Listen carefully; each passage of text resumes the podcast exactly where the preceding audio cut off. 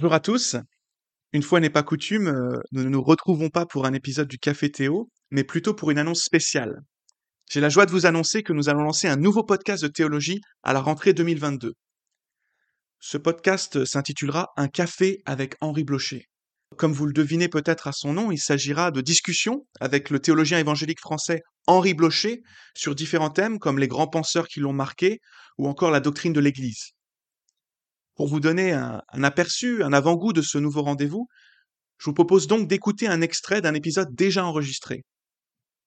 Oui, donc Luther retourne en quelque sorte le thème classique de la divinisation, euh, où il nous présente Dieu faisant de ces dieux orgueilleux et malheureux que nous étions des hommes véritables, c'est-à-dire malheureux et pécheurs. Parce qu'en Adam, nous nous élevions à la ressemblance de Dieu, il descendit en notre ressemblance pour nous ramener à la connaissance de nous-mêmes. C'est le règne de la foi. Ça paraît paradoxal, parce que devenir des dieux paraît euh, plus devenir comparable à Dieu paraît plus exaltant hein, que de devenir des hommes, et surtout des hommes pécheurs. Est-ce que vraiment la foi nous propose de devenir des hommes pécheurs? Non, je, pense que la formule euh, des hommes pécheurs signifie que pour accéder à notre humanité véritable, nous devons reconnaître d'abord que nous l'avons abîmé, que nous sommes pécheurs et incapables de nous poser en hommes véritables nous-mêmes. Donc ces hommes véritables, euh, ils ne peuvent vraiment exister que s'ils commencent par reconnaître qu'ils sont pécheurs euh, et que c'est de Christ devenu homme pour nous qu'ils peuvent recevoir leur véritable humanité. Je crois que c'est dans ce sens qu'il faut prendre la qualification, c'est-à-dire pécheur, dans la citation que euh, je viens de, lire. Mais euh, l'idée clé, c'est que le mouvement de la grâce n'est pas un mouvement ascensionnel qui nous ferait quitter les, la bassesse de la nature humaine, euh, éloigné de Dieu par son degré dans l'échelle des êtres, par, le poids du corps, de telle sorte que nous serions euh, amenés à dépasser l'humanité euh, par le haut. Euh, le mouvement de la grâce est plutôt le mouvement de la condescendance divine, d'une humiliation de Dieu qui nous permet de retrouver la, la ressemblance de Dieu originelle que Dieu a voulu pour nous comme des fils et des filles. Des fils et des filles qui restent terrestres, euh, mais en communication avec le ciel, et de telle sorte euh, que euh, ce n'est pas le problème de la distance métaphysique dans l'être entre Dieu et l'humanité qui doit nous, nous, être un souci, mais uniquement le problème de l'orgueil humain, du péché qui nous sépare seul de Dieu, et le problème que le Christ devenant homme est venu résoudre. Voilà comment j'interprète et, je commente euh, la citation que, que je viens de lire.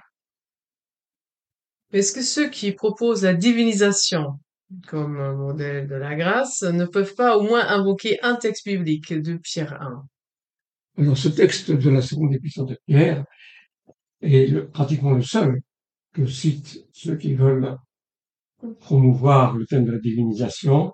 Autre texte, c'est celui qu'on trouve dans l'évangile de Jean, chapitre 10.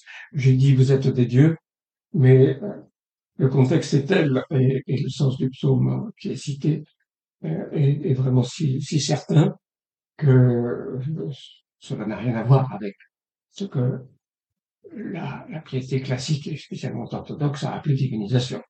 Donc, le seul texte qui peut être avancé avec une apparence de pertinence, c'est celui de la seconde épître de Pierre, où il est question de participation à, la nature de Dieu. Premier point à ce sujet, le mot participation euh, est un mot euh, qui euh, peut-être incline de manière un peu trop nette dans le sens d'une participation ontologique, euh, une, une communication euh, métaphysique. C'est le verbe être en communion, être associé, désassocié, euh, communonéo, hein, par le, substantif étant communonia. On emploie le terme communonia en grec et dans le Nouveau Testament pour une simple association de, dans le business. C'est que le verbe qui est employé là, et euh, que l'on traduit par le terme participation dans la plupart des versions, est susceptible de toute une gamme de sens et il n'implique de lui-même, contrairement aux participations dans nos traductions, euh, aucune communication euh, ontologique ou métaphysique au sens donc des, des essences qui communiqueraient. Il peut être employé pour une simple association dans le business. On le trouve dans les évangiles pour euh, ceux que Jésus a appelés comme disciples, mais qui étaient associés dans l'entreprise de pêche. Donc, le terme en lui-même peut se traduire simplement être associé, être commun. Et le deuxième observation à propos de ce passage de la seconde épître de Pierre, tout le contexte n'évoque que les caractères moraux de la nature divine. C'est en fuyant la corruption qui est dans le monde que nous sommes associés étroitement en communion avec la nature divine. Donc, l'interprétation ontologique que le mot divinisation suggère ne, correspond pas à des indications euh, quand même qu'on peut trouver dans, le passage. Je renvoie à ce propos au, commentaire sur la deuxième épître de Pierre de M. Samuel Benetro qui, défend cette interprétation essentiellement morale de la participation communion de la nature divine dans ce passage. À, ces remarques concernant le passage de la seconde épître de Pierre, j'ajoute que ce que je reproche au mot divinisation, c'est essentiellement son ambiguïté. Car je viens d'évoquer une participation ontologique communication d'essence, etc. Mais quand on interroge des théologiens qui emploient ce terme très souvent, et qu'on les pousse un peu dans leur retranchement, la plupart du temps, je pense tout spécialement aux théologiens orthodoxes, ils reconnaîtront qu'il ne s'agit pas du tout pour euh, l'être humain d'avoir l'essence divine. Euh, et certaines de leurs explications pourront donner l'impression que, ce n'est pas très différent de la sanctification au sens que les protestants et les évangéliques donnent couramment du terme. Donc, que veut-on dire exactement quand on parle de divinisation S'il s'agit de restaurer l'image de Dieu, de susciter une ressemblance de Dieu, alors, ben oui amen.